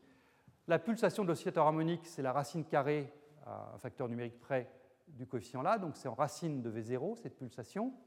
Plus précisément, si vous faites le calcul explicite, vous trouvez que h bar oméga, le quantum d'oscillation, c'est la racine de V0, comme je viens de le dire, fois l'énergie de recul, que multiplie 2. Et donc, si j'ai un oscillateur harmonique là-dedans, eh bien, euh, la taille caractéristique de cet oscillateur harmonique, c'est racine de h bar sur m oméga, comme toujours, et le spectre est en n plus 1,5 de h bar oméga. C'est un oscillateur 1D. Hein. Alors, à quelles conditions est-ce que ce développement harmonique qu'on va utiliser dans la suite a un sens? Eh bien, euh, il faut donc que cette euh, approximation de remplacer le sinus par son argument soit valable au moins pour les particules qui sont dans l'état fondamental de l'oscillateur. Si ça ne marche pas pour l'état fondamental, ça ne risque pas de marcher pour les états excités. Donc il faut que ce soit valable au moins pour les particules dans l'état fondamental. Donc il faut que KAOH soit petit devant 1, hein, euh, puisque AOH c'est l'extension de l'état fondamental. Alors quand vous faites le calcul, AOH est en 1 sur racine de oméga, oméga lui-même est en racine de V0, donc KAOH est en V0 puissance moins 1 quart, racine de racine, euh, et plus précisément, quand on fait le calcul, on trouve exactement le rapport ER sur V0. C'est quelque chose qui est sans dimension. Et donc il faut que ça soit petit devant 1. Alors, petit devant 1, euh, ça a l'air de rien, mais en fait, c'est quand même cette puissance 1 quart qui est un petit peu gênante. Dire qu'un nombre à la puissance 1 quart est petit devant 1, il faut que ce nombre soit vraiment très très petit devant 1, pour que quand je prends deux fois la racine, ça reste petit devant 1. Alors, on va faire des choses un petit peu audacieuses. On va dire que 2 est grand devant 1, donc 1,5 est petit devant 1, pour ne pas avoir à chercher des potentiels trop grands. Donc, si je dis que 1,5 est petit devant 1, donc si je dis que je veux KOH égale 1,5, ça veut dire qu'il faut que je prenne pour V0 sur ER ici 16 si vous préférez, ER sur V0 doit être 1 16e pour que la puissance 1 quart fasse 1,5. Donc, on va se dire que pour un potentiel qui vaut donc de l'ordre de 16 énergies recul, j'ai le droit de faire ce développement euh, harmonique. Euh, on retombe toujours sur les mêmes euh, ordres de grandeur. Hein. La diapositive précédente, c'était pour les entre proches voisins. Je trouvais que V0 devait être plus grand que 10 ER pour avoir mieux que le pourcent. Là, pour que le développement harmonique soit valable, c'est V0 égale 16 ER. C'est toujours la même zone qui va me caractériser mes potentiels forts. Alors si je prends V0 égale 16 ER, ben, le quantum d'énergie, c'est racine de 16, donc 4, euh, que multiplie le 2 qui est devant 8. Donc le quantum d'énergie, c'est 8 ER. L'état fondamental, il est à 1,5 de h bar oméga, donc à 4 ER. Et le premier état excité, il est 8, h bar, 8 ER au-dessus, donc à 12 ER. Donc on se retrouve avec, euh, si je prends 16 ER ici, avec, euh, dans cette approximation harmonique, deux états liés dans ce puits potentiel. Sachant évidemment que ces états, en fait, ne sont pas des états discrets, mais sont des bandes d'énergie grâce à l'effet tunnel. Mais là, j'ai négligé l'effet tunnel à ce stade. Alors, je termine donc. Euh, est-ce que cette approximation harmonique est bonne pour déterminer la position des bandes d'énergie euh, et est-ce qu'elle est bonne pour approximer les fonctions de Vanier? Donc euh, voilà le résultat. si je prends les centres des bandes d'énergie, En de Q, et que je les compare au spectre de l'oscillateur harmonique, voilà ce que je trouve. Donc en rouge, le résultat numérique. Ces centres des bandes d'énergie En de Q, je vous rappelle quelque chose que j'ai écrit au tableau aussi. Hein, ce que je trace là, le centre de la bande d'énergie, c'est simplement en fait le coefficient Jn de 0. Hein. On avait vu ensemble que Jn de 0, c'était la moyenne de l'énergie dans la bande n. Donc euh, le centre de la bande d'énergie que je trace de la bande n ici, euh, n égale 1 et n égale 0, c'est simplement le coefficient Jn de 0. Euh, et eh bien quand je trace à la fois le, résultat numérique et puis en pointillé l'approximation harmonique, le n plus 1,5 de h bar oméga de la diapositive précédente, eh bien on voit un bon accord, en particulier pour la bande fondamentale, et on peut vérifier que l'écart qu'on a ici, c'est simple, on peut le rendre compte très bien en prenant la première correction subharmonique euh, au potentiel sinusoïdal. C'est-à-dire si je ne me limite pas au terme en K2x2 et que je prends la correction en x4, eh bien, ça rend compte essentiellement de l'écart qu'on a ici entre la courbe continue rouge et puis le pointillé, et même chose pour la courbe bleue. Voilà, donc euh, c'est une bonne approximation de dire que le centre de la bande est donné par le n plus 1,5 de h bar oméga si on se limite aux premières bandes. Et de la même façon, les états propres de l'oscillateur harmonique, c'est-à-dire la gaussienne pour l'état fondamental, la, fonction x fois la gaussienne pour le premier état excité, eh bien, ils ont un bon recouvrement avec les fonctions de Vanier, fonction de Vanier associée à la bande 0, fonction de Vanier associée à la bande 1. Ici, je vous ai mis le produit scalaire entre l'état propre de l'oscillateur harmonique, cette fonction de Hermite Hn pour n égale 0 et pour n égale 1, avec euh, la vraie fonction de Vanier, Wn0, calculée numériquement vous voyez que pour l'état fondamental, le recouvrement est meilleur que 99% dès que V0 est supérieur à 10 ER. Pour le premier texte, ça, converge un petit peu moins vite, mais c'est aussi pas mauvais. Donc on retombe encore une fois là sur l'idée qu'à partir de 10 ER, tout ce que j'ai dit est bien, on peut se limiter au centre proche voisin, on peut faire des approximations à base d'oscillateur harmonique, tout est sous contrôle. Voilà. Eh bien, puisque tout est sous contrôle, euh, je vous propose de passer maintenant justement à tirer donc les, fruits de, ces approximations pour simplifier beaucoup le problème du mouvement de notre particule, de notre atome, dans un réseau périodique. Et je vais donc ici écrire euh, le formalisme de Hamiltonien de Hubbard, qui est, je dirais, le modèle minimal pour décrire le mouvement d'une particule sur un réseau.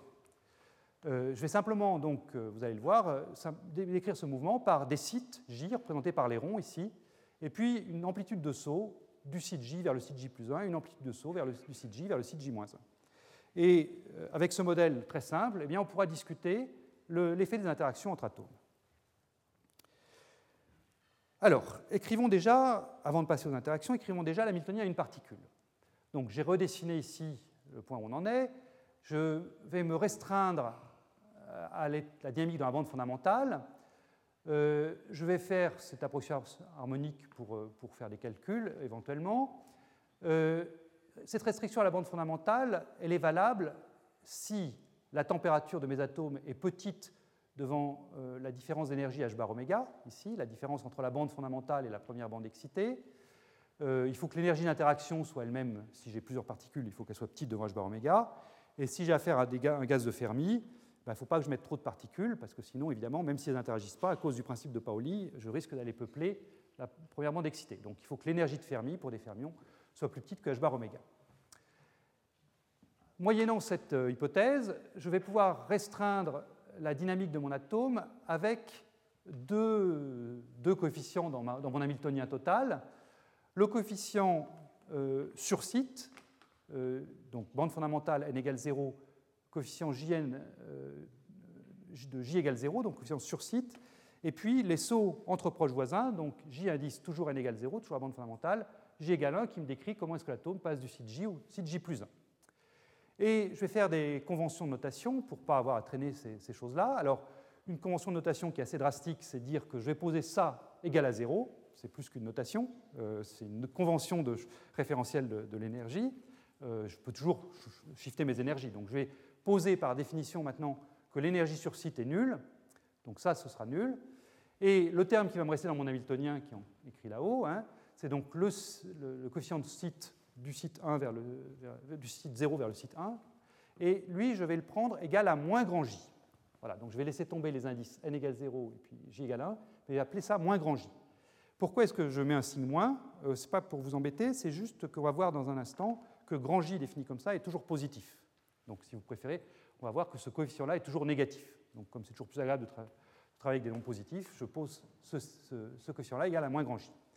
Donc l'hamiltonien qui est écrit au tableau ici, je ne rallume pas, mais je pense que vous vous souvenez duquel, duquel je veux parler, bien là pour le coup il se simplifie beaucoup.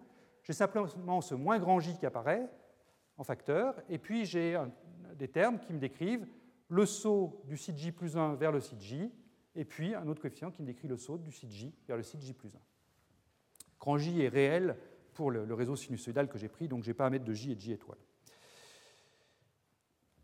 Alors, avec ça, avec cette restriction, je vous propose de diagonaliser l'hamiltonien, c'est-à-dire de revenir sur la, recherche des fonctions propres de l'hamiltonien sous forme d'onde de bloc. Et vous allez voir que là, c'est vraiment très très simple. Alors, je le fais malgré tout en détail parce que ça va se compliquer un tout petit peu quand on va passer à des réseaux à deux sites. Donc, il importe de bien comprendre comment ça se passe pour un réseau à un site pour après savoir naturellement passer un réseau à deux sites. Donc, je vous rappelle d'abord ce qu'on a comme résultat général pour trouver les, ondes de bloc. Donc, encore une fois, cette forme d'onde de bloc, euh, et puissance IQX, une onde plane, faut une fonction périodique. Maintenant, avec mon approximation à une bande, qu'est-ce que j'ai comme fonction périodique à ma disposition? Eh bien, En fait, je n'ai pas de choix. J'ai une seule fonction périodique. Une fois que j'ai dit que je restreignais ma dynamique à, un site et à une bande, la seule fonction périodique dont je dispose, c'est la fonction qui vaut 1 sur tous les sites du réseau. Je peux aussi prendre la fonction qui vaut 2 sur tous les sites du réseau, mais elle est proportionnelle à la première. Donc, j'ai qu'une fonction périodique à ma disposition, c'est la fonction qui est écrite, enfin, la fonction u que j'écris en termes de vecteurs euh, dans l'espace des fonctions, u qui vaut la même chose sur tous les, tous les sites wj. Donc finalement, le théorème de Bloch il est réduit à sa plus simple expression parce que j'ai une seule fonction périodique à ma disposition. Donc j'ai qu'un seul u possible, et du coup, si je cherche maintenant la fonction psiq qui, remplace ça, eh bien j'ai aussi un seul choix possible, c'est prendre le coefficient 1 que j'avais mis sur tous les sites pour u, et puis changer ce coefficient 1 en les puissance ijaq, de la même façon que ici j'avais uq et j'ai multiplié par la puissance ixq. Donc le x que j'avais ici est remplacé par ja, la position du jème site. Voilà. Donc, vous voyez, là, j'ai vraiment pas beaucoup de degrés de liberté. Euh, j'ai a priori l'état propre de l'hamiltonien qui est comme ça.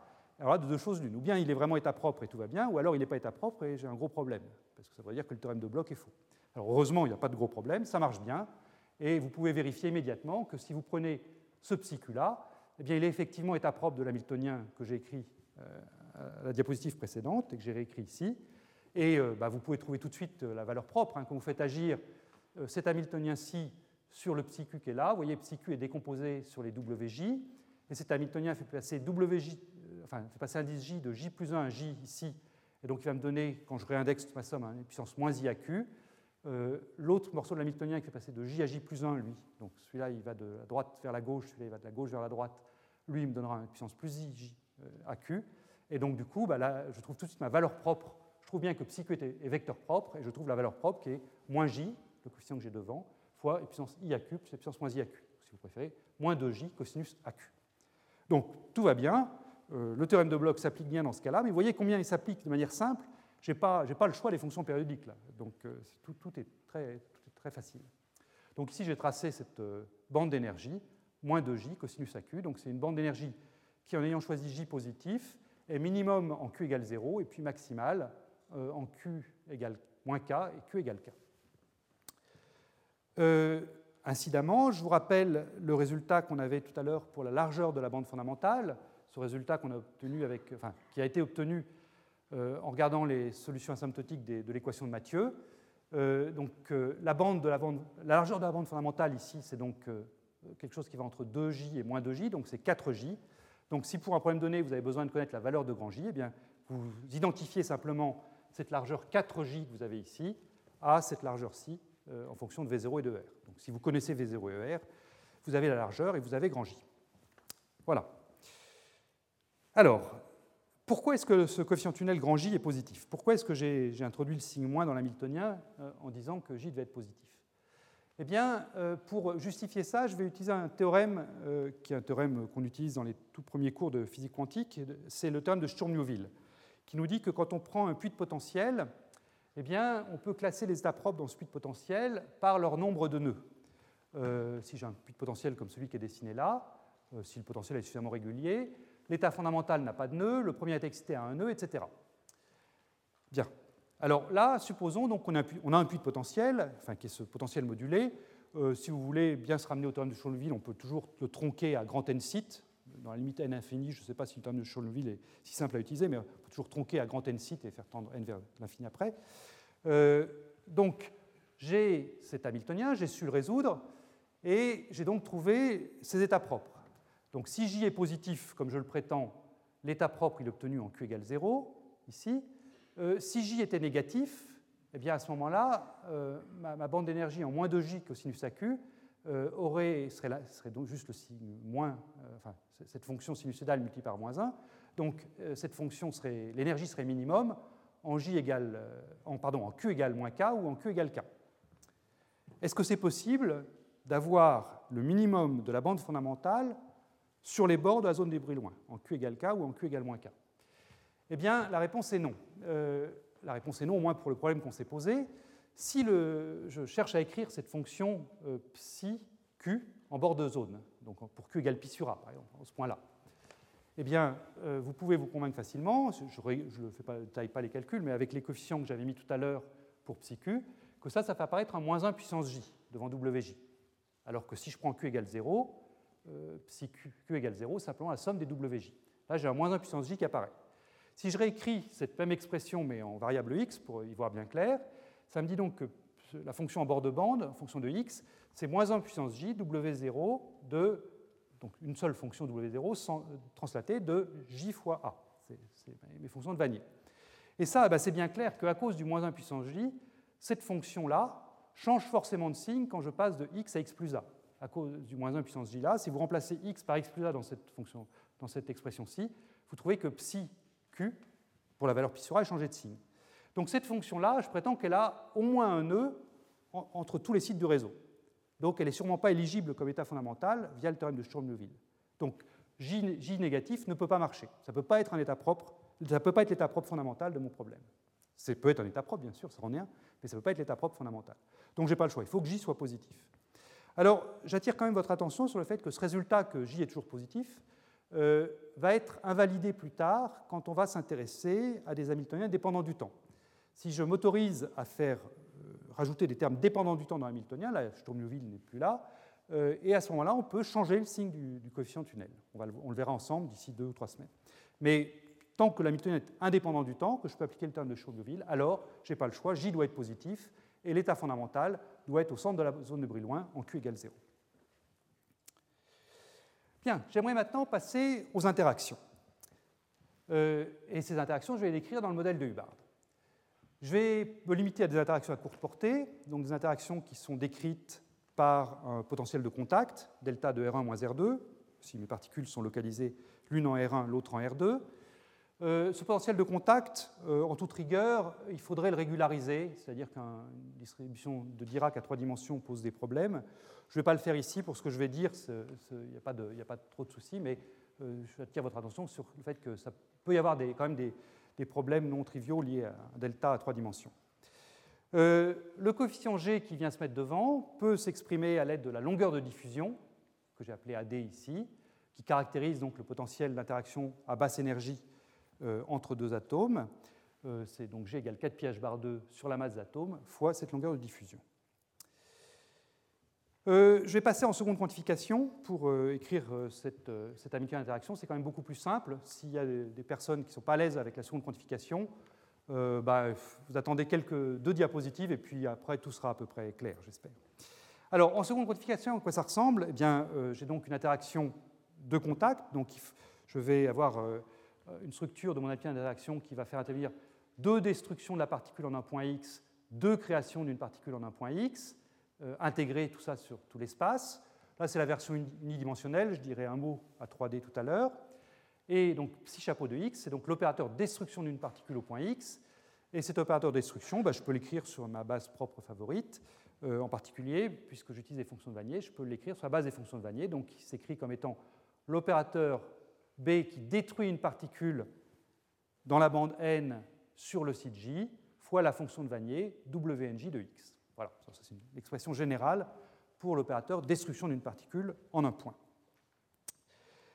Maintenant, si je reporte ce développement en termes de fonction de Vanier de mon opérateur destruction, même chose pour l'opérateur création, j'obtiens quelque chose qui est vraiment euh, imbuvable. Enfin, on ne va pas utiliser ça longtemps, puisque je vais avoir une somme ici sur tous les N1J1 pour lui, N2J2 ici, N3J3, N4J4, avec une intégrale sur x, euh, donc c'est l'intégrale dx ici, qui va faire intervenir les quatre fonctions de Vanier, N1J1, N2J2, N3J3 et N4J4. Voilà, bon, il est clair que quand on a ça, on n'a pas beaucoup avancé. Donc c'est là qu'on a besoin d'approximations, mais on va utiliser les mêmes approximations que celles qu'on a faites pour le mouvement à une particule. Donc je vais me limiter à la bande fondamentale. Donc la somme sur les n indices de bande que j'avais ici, n1, n2, n3, n4, va disparaître. Je me limite à n1 égale n2 égale n3 égale n4 égale 0. Je vais supposer que euh, mes fonctions de Vanier se recouvrent très peu, voire pas du tout. Donc je vais négliger le recouvrement de, des fonctions de Vanier centrées sur différents sites. Euh, si je reviens encore en arrière ici, vous voyez, ici je prends une fonction de Vanier centrée sur le site J1, celle-là centrée sur le site J2, celle-là en J3, celle-là en J4. Puis je vais dire que si tous les J ne sont pas égaux entre eux, il y en a au moins une qui n'est pas là où elle devrait, et ça donne 0. Donc il faut que les 4 soient au même endroit, que les 4 J soient égaux pour trouver quelque chose de non nul. c'est violent, hein, mais bon, il faut simplifier. Euh, donc voilà. Ensuite, bah, il ne me reste plus qu'une intégrale. Là, c'est euh, bien agréable. C'est l'intégrale de W0 sur le site J à la puissance 4. Mais ça, en fait, ça ne dépend pas de J, puisque les fonctions de Vanille du site J se déduisent par translation de la fonction de Vanille sur le site 0. Donc j'ai un et un seul coefficient pour décrire mon problème. Vous voyez que ça, c'est quand même bien simplifié. Au lieu de la somme infernale que j'avais à la diapositive précédente, je me retrouve simplement avec un Hamilton d'interaction qui est une somme sur tous les sites J du coefficient grand U sur 2, où U est écrit ici, fois un opérateur et cet opérateur, simplement, ça fait simplement intervenir le nombre de particules sur le site J, NJ chapeau, qui est en fait euh, simplement BJ croix BJ, fois NJ chapeau moins 1. Je vais commenter ça dans un instant. Euh, le coefficient grand U, bah, il fait intervenir à la fois le coefficient petit g que j'avais avant, et puis cette intégrale euh, de la puissance quatrième d'une fonction de Vanier. Et si j'approxime ma fonction de Vanier par la gaussienne de l'état fondamental de cet harmonique, je vois G apparaître G sur racine de 2pi fois cette longueur caractéristique pour cette harmonique que j'ai donnée avant. Alors, à quoi ça correspond ça? Donc, je reprends mon, potentiel, je reprends donc l'état fondamental qui est approximé par la gaussienne. Donc, il y a une énergie h bar oméga sur 2 ou 0 si je, je shift mes énergies comme j'ai fait euh, dans les derniers, dernières diapos. Si je mets une particule, bah, si je mets une particule, quand je vais faire agir cet opérateur si sur l'état une particule, ça, ça va me donner 1, NJ-1 va me donner 0, donc je ne vais pas avoir d'énergie d'interaction. C'est normal, une particule, si elle est toute seule, elle n'a personne avec qui interagir. Euh, c'est comme les êtres humains. Euh, voilà, donc pas de chiffre d'énergie. Si j'en ai deux, à ce moment-là, euh, je vais trouver un shift non nul. Que, que, vaut ce déplacement? Eh bien, si je prends donc ici 2, fois 2 moins 1, ça fait donc 2. 2 que multiplie U sur 2, ça me donne U. Donc si je mets deux particules, mon état est déplacé de grand U. Si j'en mets 3, euh, à ce moment-là, je dois faire le produit de 3 fois 2, 6, divisé par 2, 3. Donc, quand je mets 3 particules, j'ai 3 U. Donc 0, 1 fois U, 3 fois U, etc. Vous voyez, l'expression est très simple à manipuler. Euh, on peut généraliser ça à trois dimensions. Euh, je donne juste les résultats ici, hein, mais les calculs se font exactement comme à une dimension. Donc là, on a ce delta avec la longueur de diffusion qui intervient.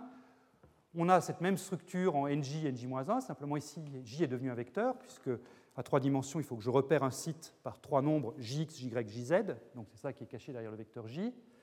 Le coefficient U3D peut se mettre sous une forme assez agréable, ça a la dimension d'une énergie, donc comme toujours, je mesure une en unité d'énergie de recul, ER, et ça fait intervenir, quand je prends mon approximation euh, gaussienne pour l'état fondamental, ça fait intervenir le V0 sur R à puissance 3 quarts, fois le produit K, donc euh, le vecteur d'onde de, mon laser qui crée l'onde stationnaire, fois la longueur de diffusion.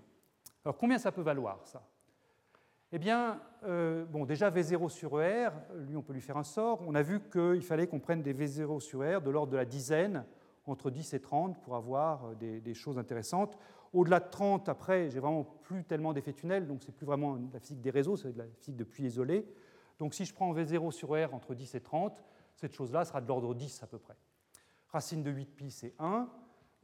maintenant, KAD, combien ça vaut? Ben, K, c'est donc 2pi sur lambda, donc 2pi sur un micron à peu près. AD, elle, est d'ordre nanométrique. Ça vaut 3 nanomètres pour le sodium, 5 nanomètres pour le rubidium. Je peux augmenter beaucoup si une résonance de Feshbach, mais en dehors d'une résonance de diffusion, AD est d'ordre nanométrique. Donc quand vous divisez les quelques nanomètres ici par, deux, euh, par lambda, qui est de l'ordre du micromètre, eh bien vous trouvez, quand vous mettez tout ensemble, que ce U3D est toujours inférieur à l'énergie de recul. Sauf, encore une fois, s'il y a une résonance de Feshbach. Euh, mais s'il n'y a pas de résonance, à ce moment-là, eh bien, c'est, disons, entre 1 centième et 1, typiquement. Voilà. Alors, pourquoi c'est intéressant de regarder l'énergie d'interaction? On ne va pas faire beaucoup d'interactions dans le cours de cette année, mais néanmoins, j'aimerais quand même faire passer euh, un message. C'est que ce qui est intéressant, du point de vue de la physique N-core, c'est de regarder la compétition entre l'énergie d'interaction qu'on vient de calculer et puis l'énergie cinétique. C'est les deux énergies que j'ai à ma disposition. Et la physique intéressante, c'est résulte de la compétition entre ces deux échelles d'énergie. Pour le dire vite, euh, l'énergie d'interaction, qui est donc caractérisée par ce terme U3D, si j'ai un réseau à trois dimensions, tend à uniformiser le nombre d'atomes par site. Euh, c'est-à-dire que, j'ai euh, bon, ici un exemple, c'est peut-être plus parlant. Supposons que je vous donne deux sites et que je vous donne quatre particules. Donc vous avez plusieurs manières de répartir quatre particules sur deux sites. Vous pouvez faire 2 et 2, vous pouvez faire 3 et 1, vous pouvez faire 4 et 0. Eh si vous faites un bilan d'énergie pour ces trois configurations différentes, vous voyez que la configuration 2 euh, et 2 vous donnera comme énergie d'interaction U3D pour ici et puis U3D pour là, donc 2 U3D, c'est le calcul que j'avais fait tout à l'heure. Hein. Si je fais 1 et 3, ben là j'ai une énergie d'interaction nulle, et puis là j'ai 3, 3U, qui est plus grand que 2. Et si je mets les 4 particules sur le même site, ben là j'aurai 6U, qui est évidemment plus grand que 2. Donc les interactions tendent à mettre le même nombre d'atomes par site. En revanche, l'énergie cinétique, elle, eh bien, correspond au mouvement des atomes sur le réseau, c'est ce qui est caractérisé par l'effet tunnel J, et ça, ça tend au contraire à délocaliser les atomes. Comment évoluent ces deux termes? Eh bien, l'énergie d'interaction, on vient de la calculer. On a vu qu'elle augmentait avec V0 sur R. Elle augmente, j'ai dit lentement, euh, si je reviens en arrière, vous voyez, elle augmente en V0 sur R puissance 3 quarts. Mais elle augmente avec V0 sur R. Euh, l'énergie cinétique, elle, donc caractérisée par l'élément matrice J, qui donne la largeur de bande, eh bien, elle est diminue au contraire très rapidement avec V0 sur R. On a vu que c'était une décroissance exponentielle dans l'approximation que j'ai faite à partir de l'équation de Mathieu. Donc, cette compétition-là, eh on voit que euh, c'est l'énergie cinétique qui va gagner pour les réseaux peu profonds et c'est en de toute chance l'énergie d'interaction qui va gagner pour les, réseaux très profonds. Alors, je ne vais pas commenter beaucoup euh, sur les effets à N-core, comme j'ai dit, mais je ne peux pas m'empêcher de mentionner quand même une expérience, une expérience à laquelle notre conférencier tout à l'heure, Tilman Esslinger, a participé en 2002 à Munich, où précisément, en prenant un réseau optique à trois dimensions, en faisant varier le rapport U sur J, eh bien, les chercheurs de Munich ont pu montrer comment est-ce qu'on passait à petite valeur de U sur J d'un état superfluide avec peu de corrélation entre les particules dominé par l'énergie cinétique, eh bien, on passait, quand on augmentait le rapport U sur J, à un état isolon mode, un état fortement corrélé, dans lequel l'énergie d'interaction dominait. Alors, bon, encore une fois, je ne veux pas décrire ça maintenant, euh, ce sera sûrement l'objet d'un cours des années ultérieures, mais si on veut vraiment bien comprendre ça, il faut prendre son temps, il faut plusieurs heures. Euh, juste un mot en passant, euh, cette compétition entre énergie cinétique et puis, énergie d'interaction, elle existe aussi quand on n'a pas de réseau. Hein. Si je prends un gaz homogène, eh bien, à ce moment-là, le gaz est caractérisé par une certaine densité ρ. J'ai une distance entre particules qui est en ρ puissance moins un tiers une énergie cinétique qui est en H bar 2 sur ML2, c'est finalement l'énergie cinétique des particules, particules confinées dans la petite cage formée par, les, par ses voisins. Euh, la longueur de diffusion vaut AD, l'énergie d'interaction vaut 4 pi H bar 2 AD M sur ρ. Et quand je compare les deux, quand je fais le rapport de ces deux choses-là, eh bien, je vois apparaître un nombre sans dimension qui est ρ AD cube à la puissance 1 tiers. Et ce ρ AD cube à la puissance 1 tiers, c'est le petit paramètre du développement de Bogoliubov, par exemple, qui permet de prendre en compte les interactions. Donc quand ce petit paramètre, enfin quand ce paramètre rho cube est petit devant 1, eh bien je trouve des condensats de Bose-Einstein, des systèmes qui sont dans le régime dominé par l'énergie cinétique, faiblement corrélés, et quand au contraire rho cube devient de l'ordre 1, quand l'énergie d'interaction euh, ici domine par rapport à l'énergie cinétique, eh bien rho cube d'ordre 1, c'est le cas de l'hélium superfluide par exemple, c'est un système fortement corrélé, donc euh, ce n'est pas un mode, mais c'est un système fortement corrélé qui peut être très éloigné d'un condensat de Bose-Einstein, d'un état superfluide. Enfin, d'un condensat plutôt.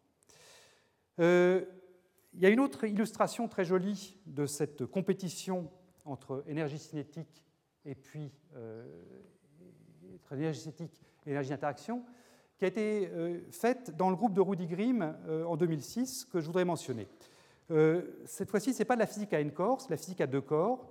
ce qu'ont ce montré les chercheurs d'Innsbruck de, dans cette expérience, c'est la chose suivante.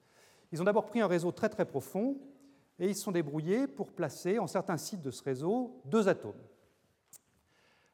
ces deux atomes peuvent interagir d'une manière contrôlée grâce à une résonance de diffusion. Justement, grâce à une résonance Feshbach, on peut faire varier la, valeur de la longueur de diffusion petit a. Euh, ensuite, ils ont baissé la profondeur du réseau de manière à autoriser de l'effet tunnel entre sites. Et ce qu'ils ont trouvé, c'est une chose qui a priori était très paradoxale quand on l'entend la première fois, c'est que quand, grâce à la résonance de diffusion, on prend une longueur AD grande et positive, qui correspond à une répulsion forte entre les atomes, eh bien, quand je baisse la profondeur du réseau, c'est-à-dire quand j'autorise au réseau, je leur donne la possibilité de se propager par effet tunnel, eh bien, les atomes ne bougent pas. La paire reste liée euh, et euh, les atomes restent ensemble, alors qu'ils se repoussent beaucoup. En revanche, si on se débrouille, avant de baisser la profondeur du réseau, si on se débrouille pour mettre petit AD à zéro, c'est-à-dire prendre des atomes qui n'interagissent quasiment plus entre eux, eh bien là, au contraire, ils se séparent. Donc, on est dans une situation où deux êtres atomiques qui se repoussent beaucoup restent ensemble, alors que deux êtres atomiques qui ne se repoussent pas, a priori, eh ben, ils se séparent. Alors vous en tirez les conclusions que vous voulez pour la vie de tous les jours, mais euh, qu'est-ce qui, euh, crée ça? Qu'est-ce qui crée le fait qu'en fonction du temps, donc, il reste beaucoup de paires euh, ensemble quand la, longueur de diffusion est grande et positive, alors qu'en fonction du même temps, donc ici 80 millisecondes, eh bien, il reste beaucoup moins de paires quand la, la longueur de diffusion vaut zéro. Ben, en fait, la physique est assez simple. C'est que quand les paires se repoussent beaucoup, donc j'ai beaucoup d'énergie d'interaction, et l'état à deux particules ici, il est nettement au-dessus de la bande d'énergie autorisée pour les atomes. Donc je ne peux pas avoir les paires qui se cassent parce que ce moment-là, je ne peux pas conserver l'énergie. L'énergie des deux paires est trop au-delà des énergies autorisées pour le mouvement des deux atomes séparés. Alors on peut rendre ça très quantitatif. Euh, dans l'article d'Innsbruck, il y avait un traitement théorique qui était euh, fait, qui était tout à fait correct, mais qui était un petit peu compliqué à base de fonctions de Green. J'ai mis dans les notes quelque chose qui est nettement plus simple, je trouve, euh, qui est vraiment un truc euh, assez pédestre. Si vous avez un problème d'examen à faire dans les semaines qui viennent, je pense que c'est transposable en problème d'examen. C'est vraiment résoudre le problème à deux corps en présence d'un réseau. Et cette résolution se fait comme le, problème à deux corps pour l'atome d'hydrogène, c'est-à-dire qu'on sépare en variable relative et en centre de masse. Donc ici, vous avez l'hamiltonien de l'atome 1, donc euh, moins J fois l'opérateur de saut vers la gauche, l'opérateur de saut vers la droite. Même chose pour l'atome 2. Et puis l'opérateur d'interaction, où ici j'ai donc un développement sur les fonctions de Vanier avec une interaction seulement si les atomes sont sur le même site J1 égale J2. Vous séparez en centre de masse et variable relative, et vous trouvez que pour chaque euh, état du centre de masse, qui est une fonction de bloc, le centre de masse peut bouger librement, eh bien vous avez un état lié pour la variable relative, et on trouve qu'effectivement c'est lié à une énergie positive de l'ordre de grand U, qui est nettement au-dessus, pour U grand devant, la largeur de, devant J, devant l'effet tunnel, qui est au-dessus du continuum de la bande à une particule, et donc cet état a une durée de vie infinie, puisque c'est un état propre de l'hamiltonien. Voilà, donc euh, il y, a le traitement qui est détaillé dans les notes, je ne vais pas le faire ici, ça me prendra un petit peu trop de temps. Je voudrais terminer, dans les 10 minutes euh, qui restent, par le cas d'un super réseau qui consiste à aller au-delà du potentiel sinusoïdal. Et je voudrais revenir à cette occasion sur l'arbitraire qu'on a dans la définition des fonctions de Vanier. Cet arbitraire, il est de deux, ordres. Premier arbitraire, je l'ai déjà décrit, c'est que se passe-t-il quand on change les phases des fonctions de bloc? Et euh, comme j'ai dit, il y a le théorème de, Walter Kohn qui permet de nous guider, mais vous pouvez décider de passer outre et de choisir une autre phase en relâchant une des contraintes du théorème de, ce qu'avait dit Kohn. Et à ce moment-là, vous pouvez vous construire sur mesure des bases de fonctions de Vanier. Ça, je ne vais pas le faire aujourd'hui. Mais je donne des références où les gens le font. Deuxième arbitraire, qui est là pour le coup commode à exploiter, ça consiste à relâcher la contrainte qu'une fonction de Vanier doit être associée à une bande donnée. Euh, on peut avoir intérêt à mélanger des fonctions de Vanier de bandes différentes pour se fabriquer des états qui sont plus conformes à l'intuition. Et je vous en donne un exemple très simple où vous verrez que sur le cas d'un super réseau, c'est effectivement assez naturel de mélanger des fonctions de Vanier issues de bandes différentes. Alors, un super réseau, qu'est-ce que c'est dans, notre terminologie? Ben, C'est simplement un réseau périodique, mais dans lequel on a rajouté une harmonique par rapport au sinus carré kx avec lequel on a travaillé jusqu'à maintenant. Donc ici, vous avez un exemple de potentiel que j'obtiens en faisant deux ondes stationnaires, une onde stationnaire à la fréquence nue, une onde stationnaire à la fréquence 2 nu. Et donc vous avez un potentiel qui est en sinus carré kx plus 2 cosinus carré kx, pour ce que j'ai pris ici, avec ici un coefficient euh, devant qui est 15 fois l'énergie de recul.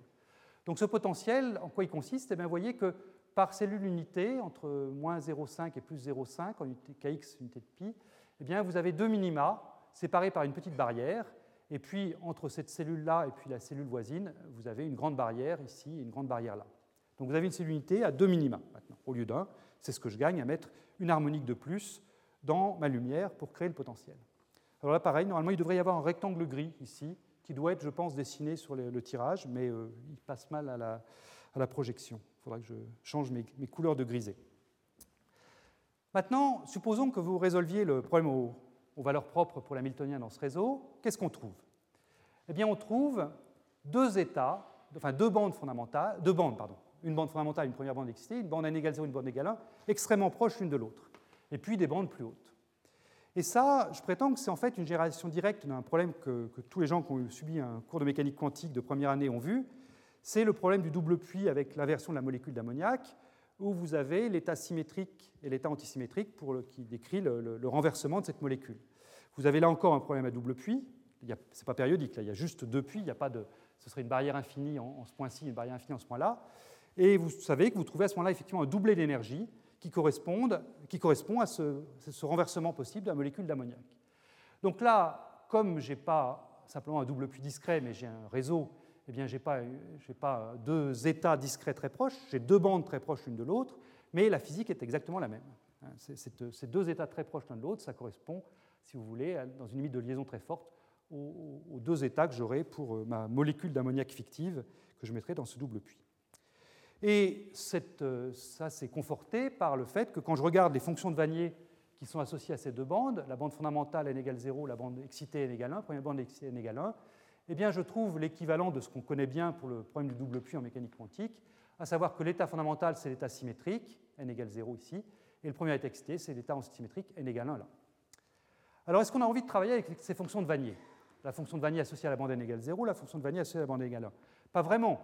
L'intérêt des fonctions de Vanier, c'est vraiment d'être localisé, de dire quand je suis dans l'état WN0, euh, enfin dans l'état WNJ, je suis localisé sur le site J. Là, si je vous dis vous êtes dans la fonction de Vanier WN0, vous n'êtes pas localisé sur un site, vous êtes à cheval sur le site ici et puis sur le site là. Même chose pour n égale 1, avec des, probabilités voisines.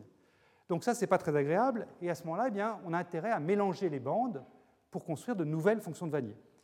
sur ce problème-là, c'est vraiment naturel de le faire, on prend simplement une fonction qu'on va appeler WA, qui va être une fonction centrée sur le site A, qu'on va obtenir en faisant la différence entre W0 et W1. Si vous voulez, j'hybridise mes fonctions de Vanier.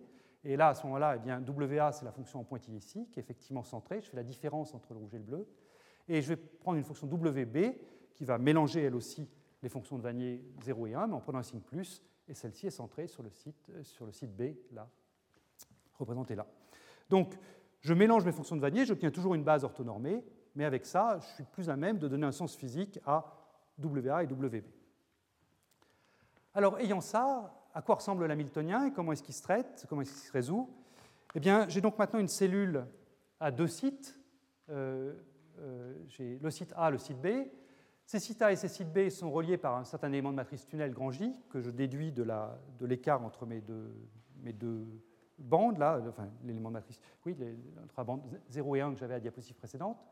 J'ai un autre élément de matrice tunnel J' pour sauter du B de la cellule J au A de la cellule J plus 1, ou pour sauter du A de la cellule J au B de la cellule J moins 1.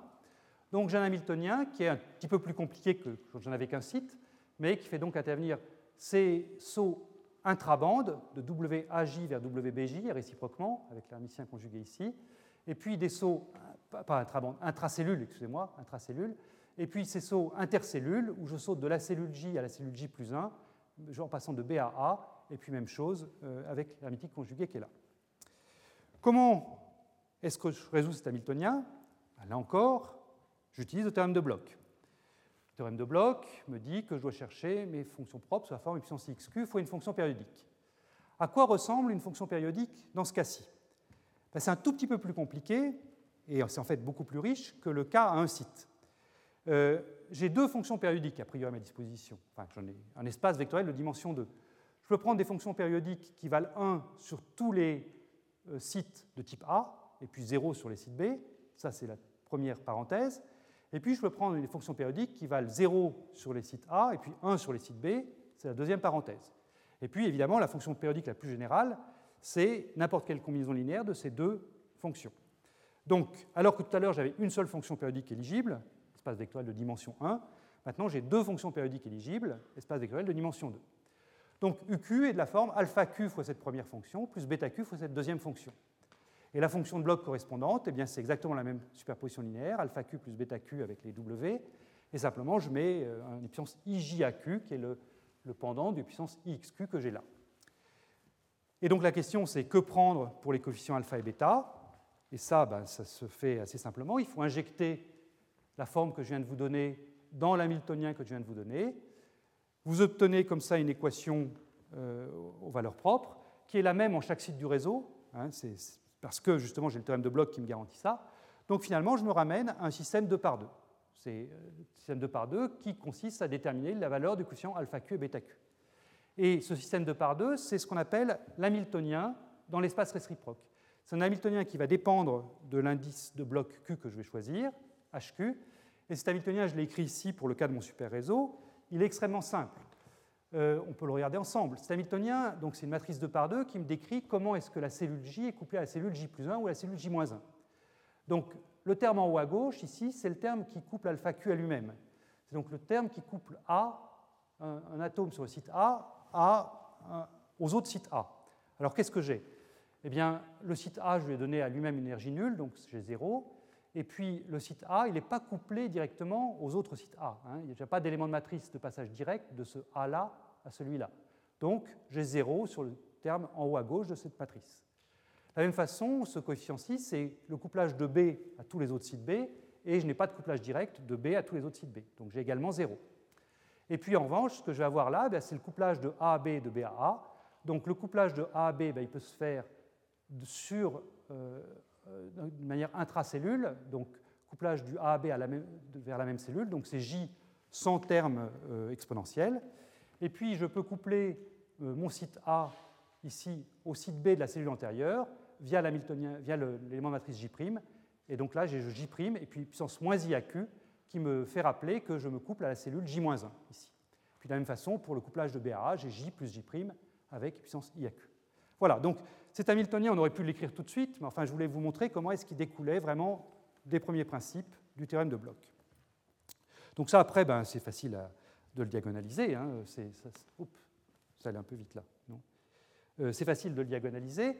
Euh, avant de vous montrer le résultat, je voudrais juste euh, insister sur un point, c'est que une fois qu'on s'est ramené à ça, on s'est ramené au problème du mouvement, au problème d'un spin ennemi, finalement, avec un Hamiltonien, donc, qui est une matrice 2 par 2, dont cet Hamiltonien dépend d'un paramètre Q, et euh, ce paramètre Q est donc un nombre qui varie entre 0 et 2 pi sur A, ou entre moins pi sur A et pi sur A, ou qui a un vecteur à plusieurs dimensions. Et il y a vraiment beaucoup de propriétés intéressantes, de propriétés topologiques non triviales, qui viennent du fait qu'on a affaire donc finalement à un spin ennemi, dans cet Hamiltonien de site, un spin ennemi dont l'Hamiltonien dépend d'un paramètre Q, avec le fait que la zone de Brillouin a ses propriétés périodiques, c'est-à-dire que quand je change Q en Q plus 2 pi sur A, je dois retomber sur mes pieds. Donc si je regarde la solution de cet Hamiltonien, le alpha q bêta q, je peux représenter ça comme un vecteur sur ma sphère de bloc. Quand Q se balade dans la zone de Brillouin, d'un bord à l'autre de la zone de Brillouin, eh bien, euh, je, dois, je vais parcourir cette zone de Brillouin, mais je dois faire une boucle fermée, puisque une fois que j'ai parcouru toute la zone de Brillouin, je dois revenir sur, ma, sur un point de départ. Donc, parcourir la zone de Brillouin, ce qu'on fera par exemple avec l'oscillation de bloc, c'est faire une boucle fermée sur la sphère de bloc, ou la sphère de point carré, comme vous préférez, et quand je fais ça, eh bien, je peux avoir une phase géométrique qui apparaît, une phase de Berry, et cette phase de Berry peut jouer un rôle important dans la dynamique des atomes sur le réseau. Je ne parlerai pas beaucoup de ça cette année, mais euh, c'est quelque chose qui est important et sur lequel on reviendra également dans des cours ultérieurs, probablement l'année prochaine. Alors, on peut, je vais terminer avec ça, hein, on peut diagonaliser cet Hamiltonien, là c'est vraiment pas compliqué. Euh, ce qu'on trouve, c'est donc euh, quand je diagonaliste hamiltonien, ben, on trouve deux bandes d'énergie qui sont représentées ici. Et ces deux bandes d'énergie, donc, on, voit donc qu'on a un gap qui apparaît.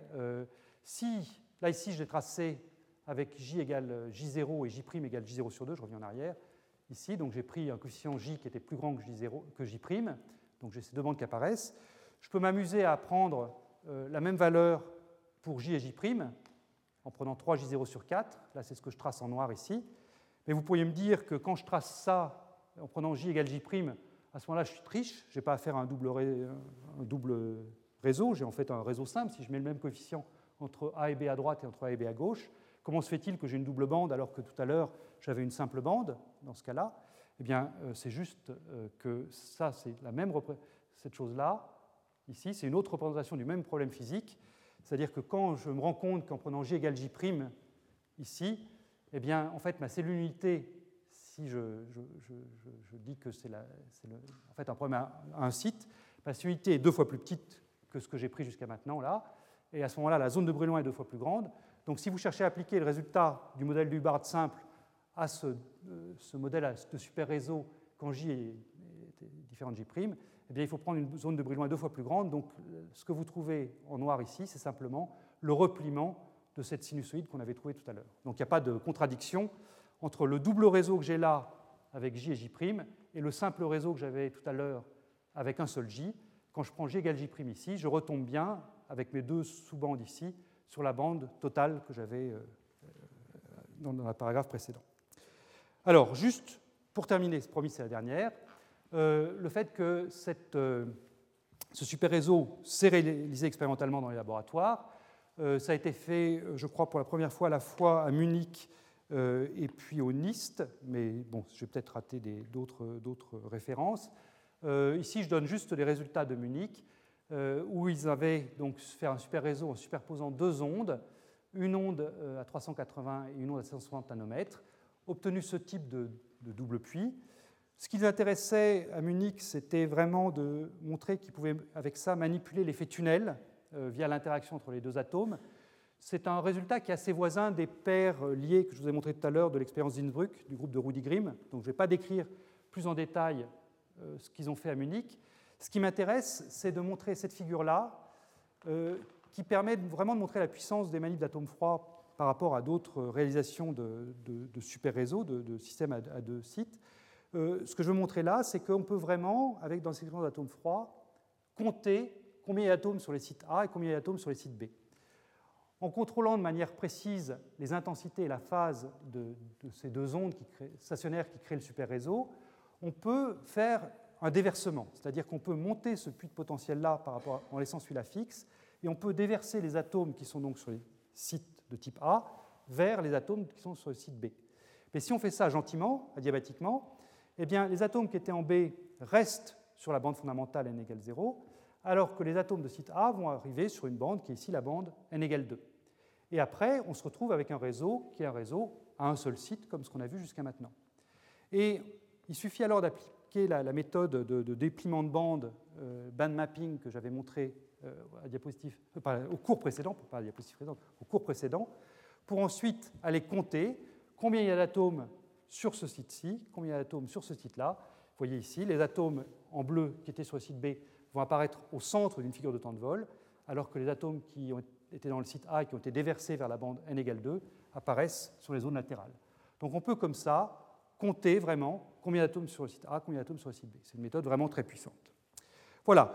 Euh, j'avais encore quelque chose sur les bandes plates, mais je crois que je vais le garder pour une autre fois. C'est un, petit, euh, dessert, mais bon, euh, vous pouvez le lire dans les notes, mais je crois que là j'ai épuisé mon temps. Je vous remercie.